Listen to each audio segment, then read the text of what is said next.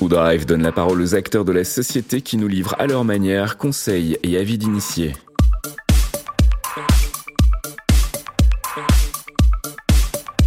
Ou c'est la discussion French Cloud. Bonjour et bienvenue dans cet épisode numéro 5 de notre série de podcasts itinéraire sur la chaîne Outalk. Je reçois aujourd'hui avec grand plaisir Idriss Aberkan qui nous a fait le plaisir de venir nous voir en direct. Bonjour Idriss. Bonjour.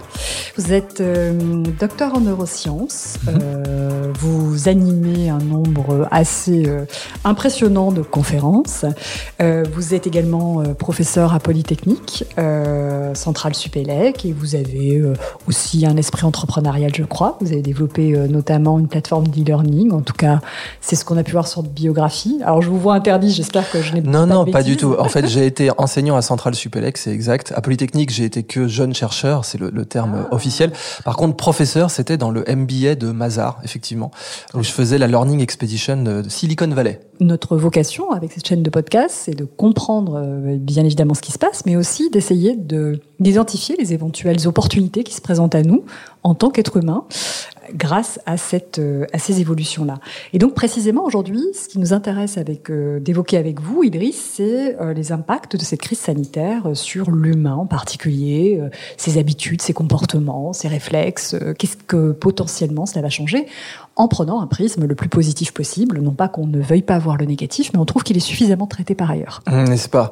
Alors, rendons à César ce qui est à César. Il y a une personne euh, dont je pense qu'elle euh, qu'elle eût été infiniment plus brillante à ma place ici et que je recommande à chaque fois pour euh, pour comprendre la crise, c'est Nassim Nicolas Taleb, auteur donc d'une série d'ouvrages qui s'appelle Incerto sur l'incertitude et c'est une très belle collection et Nassim Nicolas Taleb donc est un est un libano-américain spécialisé en finance, probabiliste de formation donc le hasard c'est sa spécialité et ça fait en fait 15 ans qui nous alerte sur ce qui se passe. Il avait anticipé la crise de 2008, euh, il avait anticipé les conséquences euh, de la crise du coronavirus, même si évidemment il n'avait pas prédit que ce serait un coronavirus. Concrètement, Taleb avait compris beaucoup de choses. Et un des concepts que je voudrais transmettre aujourd'hui, parce que c'est un concept qui peut nous rendre optimistes, c'est le celui d'antifragilité. Antifragilité. Alors ça a l'air savant comme terme. En fait, c'est très très simple. L'antifragilité, c'est ce qui ne me tue pas me rend plus fort. C'est le titre d'un des bouquins de Nassim Nicolas Taleb. Et on peut définir l'antifragilité de façon un peu plus précise. Pas seulement ce qui ne me tue pas me rend plus fort. Mais imaginez, là, vous m'avez offert très gentiment une tasse de thé. Mm-hmm. Et cette tasse de thé, si jamais je la laisse par terre, la laisse tomber par terre, elle va se casser parce qu'elle est fragile. Si après que je l'ai laissée tomber, elle se cassait pas, on aurait dit qu'elle était résiliente ou robuste. Voilà. Mais antifragile, ce serait si après l'avoir laissée tomber, eh bien, j'aurais pu la laisser tomber d'encore plus haut la prochaine fois parce que le choc l'aurait renforcée. L'antifragilité, ça caractérise les systèmes intelligents. Alors normalement l'humanité, hein, les humains en général, mais et pas les tasses. voilà et pas les tasses. Donc les, trucs inertes, effectivement, les trucs inertes et prévisibles en général sont fragiles. Plus on est prévisible, plus on a tendance à être fragile. C'est ce que Taleb euh, conclut et là où c'est très intéressant, c'est qu'il dit en fait, finalement, un système qui est suroptimisé, il a tendance à être fragile. Et nous, nos, chaînes d'approvisionnement, donc toutes nos supply chains dans le monde, notre façon de fonctionner en fait, mhm. euh, à l'échelle macroéconomique, euh, le fait de produire en Chine, toutes ces choses-là, notre façon de fonctionner a été suroptimisée des années 70 jusqu'à aujourd'hui, euh, quasiment sans discontinuer. En fait, c'était pareil dans le monde de la finance. La crise des subprimes, c'était avant tout une crise de suroptimisation des titres financiers, jusqu'à l'excès, en faisant un pari qui avait l'air euh, complètement sûr, à savoir que le marché immobilier américain ne baisserait jamais, puis pas de chance, il a baissé. Et en fait, cette suroptimisation crée de la fragilité. Donc, ce que dit Taleb, c'est un système qui craint le hasard, il est fragile. Un système qui se renforce dans le hasard, il est anti-fragile. Et la bonne nouvelle, c'est qu'on est en train d'entrer dans un changement de civilisation complet où en fait les systèmes antifragiles vont être privilégiés, que ce soit les entreprises, les individus. Euh, beaucoup annoncent la fin du salariat pour ces raisons-là, etc. Euh, les individus, comme les familles, comme les euh, comme les entreprises et comme les nations, sont en train d'entrer dans l'ère de l'antifragilité, dans une ère où le hasard va être une constante et on pourra plus prétendre qu'il n'existe pas, on pourra plus créer des systèmes suroptimisés qui considèrent que le lendemain va ressembler euh, à la veille. Et ça, c'est très excitant en fait. Ça va créer des opportunités pour tout le monde. Merci pour cette introduction qui euh, déjà euh, nous fait part de pas mal de concepts. Qu'est-ce que cette crise en fait a pu euh, a pu générer en fait au niveau des individus? Est-ce que selon votre point de vue, cela a renforcé l'individualité Il y a une forme, on parle beaucoup hein, de repli sur soi, on parle aussi peut-être d'angoisse maintenant. Ce sont des thématiques qui arrivent mhm. souvent, de peur de l'extérieur aussi. Est-ce que ce qui est arrivé aujourd'hui a un impact positif ou alors c'est certainement pas binaire, mais j'aimerais juste entendre en tout cas euh, vos, impressions. Est-ce que ça vient renforcer l'individualisme qui était quand même déjà assez présent euh, dans notre société, ou est-ce qu'au contraire il y a euh, peut-être cette envie et cet appel à retrouver effectivement une forme de, vie sociale plus forte? Alors, il y a un naturel chez l'humain, qui est un naturel pour le coup neuroscientifique, notre cerveau est câblé comme ça, de donner beaucoup plus d'attention aux mauvaises nouvelles. C'est normal, hein. ça, ça, vient d'un principe en biologie qu'on appelle le life dinner principle, le principe vie-dîner, qui est très simple à expliquer. C'est pourquoi le lapin court plus vite que le renard? Bah Parce que le renard, il court pour un repas et le lapin, il court pour sa vie.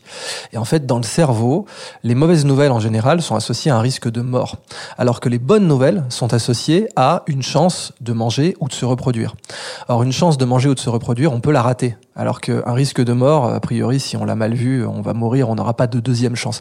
Donc, biologiquement, le cerveau, euh, et pas que chez l'humain, hein, euh, donne plus d'attention aux mauvaises nouvelles et nous, nous, nous, nous, comment dire, nous conditionne à regarder d'abord les risques, hmm. d'abord les mauvaises nouvelles, avant de regarder les opportunités. Donc c'est normal. Et dans quel cas, alors, le cerveau donne euh, la prédominance aux bonnes nouvelles? Bah alors, ça peut être la saturation, ça peut être le fait qu'on a eu que des mauvaises nouvelles pendant des mois. On et y est voilà, exactement. Je pense, je pense totalement qu'on y est, effectivement. Euh, il y a d'autres cas. Facebook avait fait tout un tas de d'analyses là-dessus. Euh, il y a plein de situations dans lesquelles les, les, les bonnes nouvelles peuvent avoir recevoir plus d'attention humaine que les, que les mauvaises. Quoi qu'il en soit, euh, donc dans cette situation, on voit pour l'instant les, les, conséquences négatives euh, de ces changements sociaux, de ces changements culturels, c'est aussi culturel. Qu'est-ce que vous voulez dire par changement culturel? Bah, Ne serait-ce que le, le, port du masque, là, dernièrement, on voyait que les Asiatiques le faisaient, euh, avaient, plus de facilité à le faire. Euh, évidemment, maintenant, c'est les Asiatiques qui sont les premiers à l'enlever, ce qui est paradoxal, alors que nous, c'est nous maintenant qui sommes les premiers à dire qu'il faut en porter peut-être deux ou trois ou quatre, etc., dans des excès de plus en plus, qui, qui confinent à la psychologie des foules bien plus qu'évidemment à la médecine.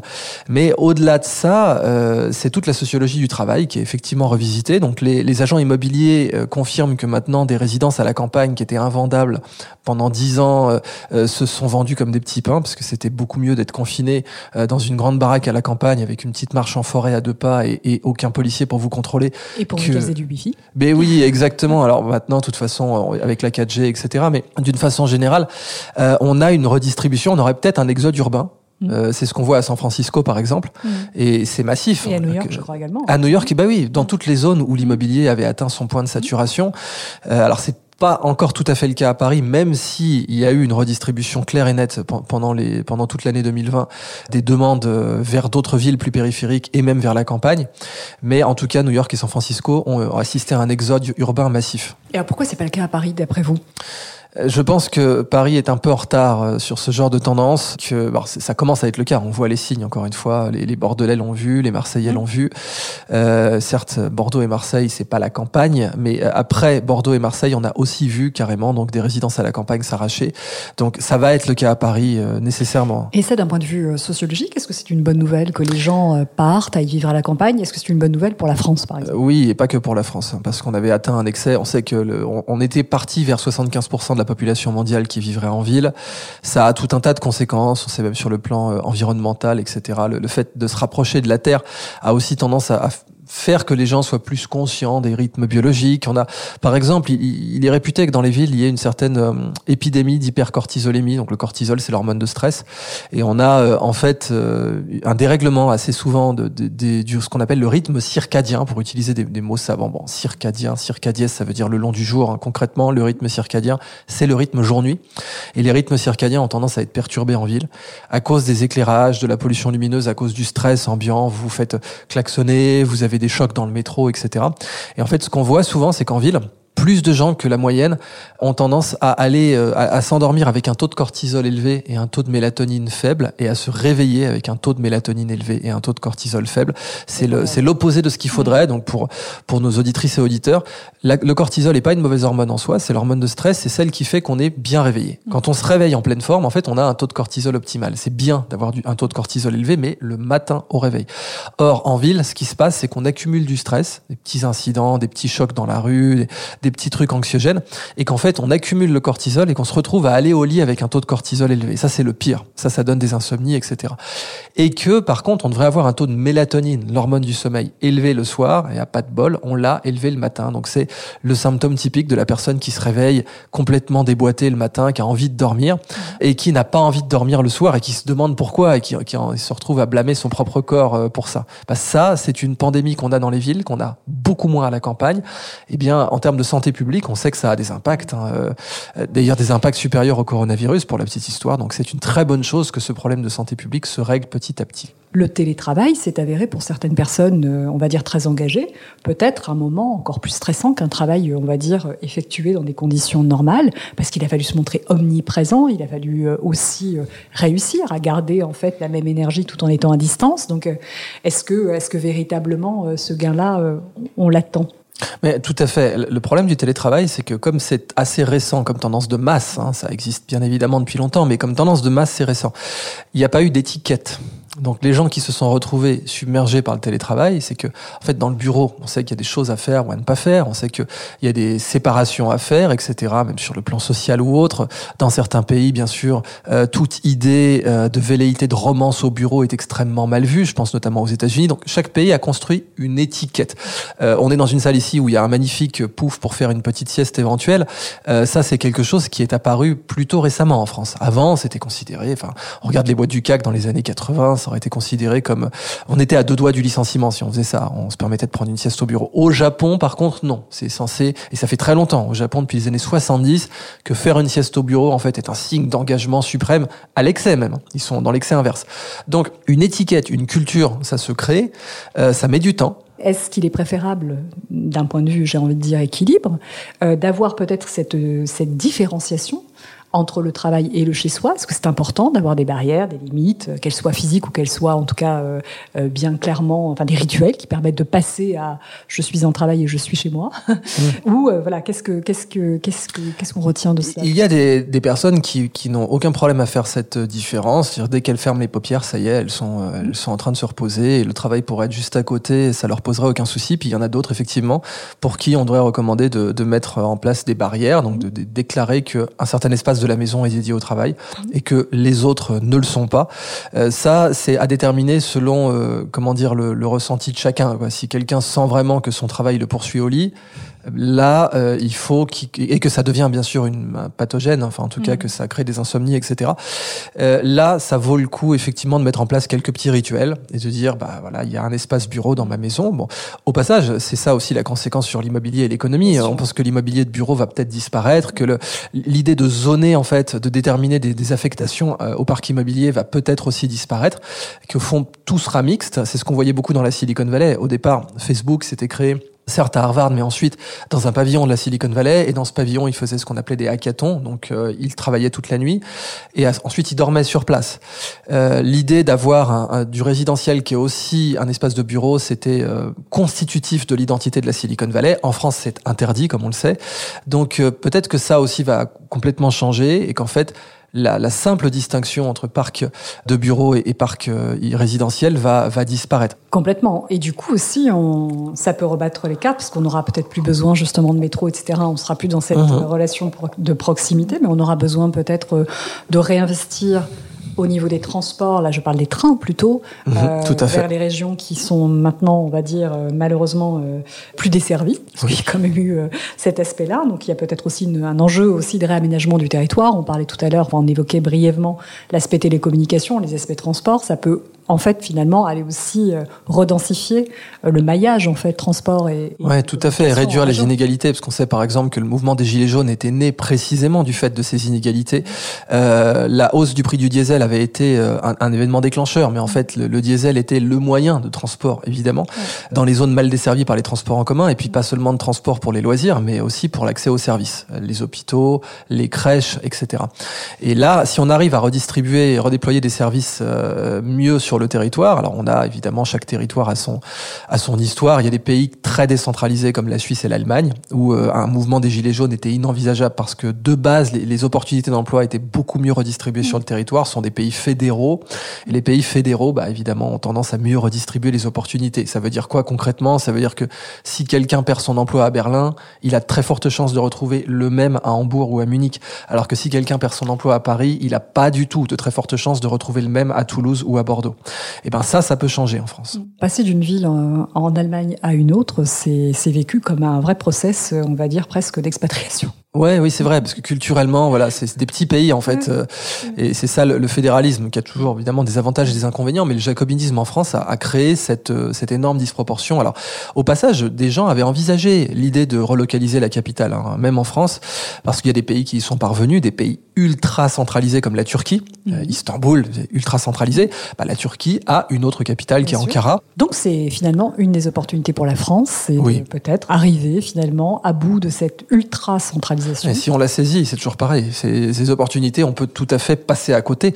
On a eu par exemple l'opportunité d'Internet. Alors on est tout de même chez ODrive, donc mmh. euh, on l'a pas tout à fait raté, mais mmh. tous les experts euh, de l'industrie euh, .com savent que la France avait une opportunité majeure de jouer un rôle dans, dans le, le, le la sphère.com et l'a mmh. quand même essentiellement raté. Et j'aimerais vous entendre aussi sur, euh, sur l'aspect, euh, alors le rapport à l'écran. Bon, c'est vrai que c'est mmh. quelque chose qui fait peur à tout le monde. On se rend compte que finalement cette situation nous a tous mis euh, face à des écrans, qu'on communique au travers des écrans. Alors à titre personnel, je sais que mes enfants me voient en permanence derrière euh, une kyrielle de, de photos de personnes qui s'expriment. C'est devenu pour eux tout à fait normal. C'est devenu compliqué pour moi de leur dire d'arrêter de jouer d'ailleurs sur mmh. et d'utiliser les écrans, peu importe. Est-ce que d'un point de vue en tout cas scientifique, euh, cette nouvelle façon de communiquer au au travers des écrans très renforcés par cette situation, un impact sur nos relations sociales. Ou est-ce qu'à long terme, si ça s'instaure, effectivement, ça devient la norme, euh, ça aura un impact sur nos relations, notre capacité justement à être peut-être plus spontané. Je ne sais pas. J'aimerais vous entendre sur le sujet. Alors oui, à chaque fois, quand on redistribue, quand on rebat des cartes, quand on prend un paquet de cartes et qu'on le rebat, on change la distribution des risques et des opportunités, euh, des mains qu'on peut avoir. Donc on va avoir une nouvelle main. On sait aussi que quand il y a un écran, en fait, les gens ont tendance à, se comporter moins poliment. C'est et euh, bon ça tout, le monde le sait sur Internet, le trolling, etc. On, est euh, on, on est beaucoup plus enclin à la conciliation en fait quand on est face à face même si on se dit bah non moi j'ai l'intuition quand même quand je vois les gens qui se tabassent dans la rue pour une voiture rayée ou quoi en réalité quand on met des personnes qui, qui ne sont pas d'accord dans la même pièce elles ont tendance à se concilier beaucoup plus vite que quand on les met euh, avec des écrans interposés. Donc ça c'est les mauvaises cartes de cette nouvelle main qui nous est donnée par Parce par il y a une notion de distance ou de protection par l'écran oui on, on sent pas les conséquences. Alors ça c'est la mauvaise carte de la main mais ça veut pas dire qu'il n'y a pas aussi donc euh, des, des, bonnes cartes. Mmh.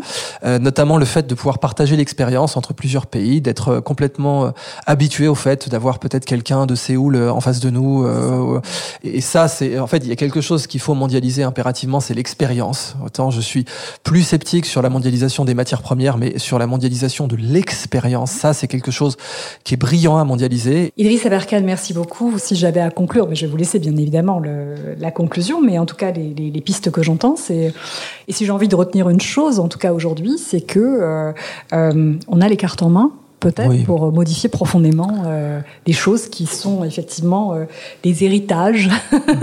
on vit tous avec l'histoire, on vit tous avec des héritages, mais on a là peut-être un accélérateur, cette, cette crise sanitaire puis économique et cette, cette remise en question a peut-être euh, un effet d'accélérateur possible pour nous, pour changer radicalement les choses, en tout cas, euh, et reprendre en main peut-être euh, un certain nombre de sujets, et reprendre ah. peut-être un petit peu le pouvoir sur un certain nombre de choses. Mais tout à fait. L'homme est antifragile. On est fait pour survivre aux crises. On a, on a survécu à tous les climats.